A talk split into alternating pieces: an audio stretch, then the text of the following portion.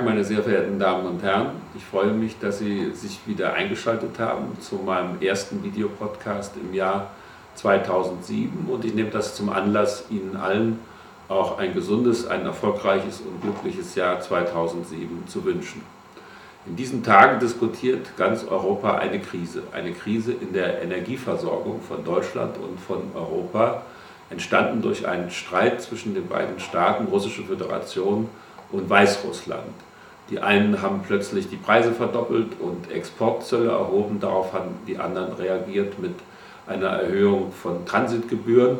Und am Ende ist eine ganz wichtige Pipeline beschlossen worden, die den schönen Namen Freundschaft auf Russisch Druschba hat, aber von Freundschaft ist in diesem Konflikt offensichtlich wenig die Rede.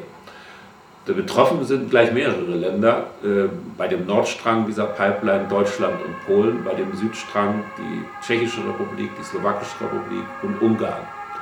Heißt das nun, dass in Deutschland die Lichter ausgehen oder dass wir plötzlich kein Benzin mehr zum Autofahren haben?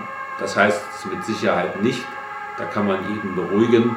Denn erstens sind da zwei große Raffinerien betroffen, die eine in Schwedt, die andere in Leuna. Und die haben die Möglichkeit, über zwei Ostseehäfen, über Danzig und über Rostock, ihren Nachschub zu organisieren.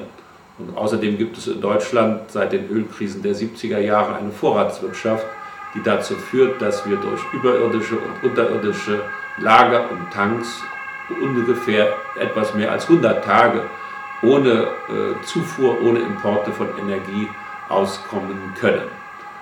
Es bleibt allerdings ein Schaden für das Prestige des russischen Partners als Energielieferant und als Energiepartner für Deutschland und für die EU. Das ist ein Schaden, mit dem Russland selber fertig werden muss. Bei uns in Deutschland hat eine Diskussion jetzt plötzlich begonnen, ob man deswegen nun wieder die Laufzeit von Atomkraftwerken verlängern sollte. Ich halte das für eine völlig abwegige Diskussion. Einmal macht uns das nicht unabhängiger.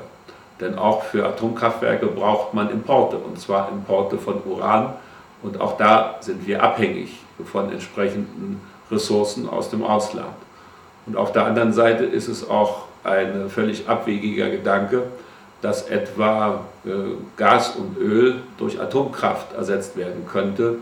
Weder Benzin äh, noch Diesel noch Heizöl lässt sich durch Atomkraft ersetzen. Für mich ist die Lehre insofern daraus, dass wir auf der einen Seite natürlich gucken müssen, dass wir verschiedene Quellen weiterhin haben für das, was wir an Öl und Gas brauchen, aber dass wir eben sparsamer mit diesen Rohstoffen umgehen können. Das macht uns unabhängiger und dass wir vor allen Dingen konsequent unsere Politik, was erneuerbare Energien angeht, fortsetzen müssen.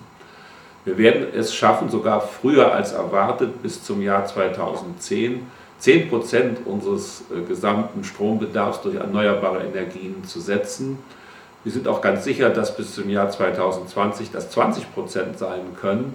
Und viele sind sich auch sicher dass, und sagen uns voraus, dass wir bis zur Mitte Jahrhundert sogar die Hälfte unseres gesamten Energiebedarfs im Bereich der Stromerzeugung durch erneuerbare Energien, aber auch für andere Zwecke nutzen können. Das ist der richtige Weg und nicht eine Diskussion über Atomkraftwerke, die mit der Uninformiertheit der Beteiligten der Bevölkerung rechnet. In diesem Sinne glaube ich, dass wir gute Lehren ziehen können aus dieser Krise, die wir Anfang dieses Jahres hier erlebt haben. Vielen Dank fürs Zuhören, bis zum nächsten Mal.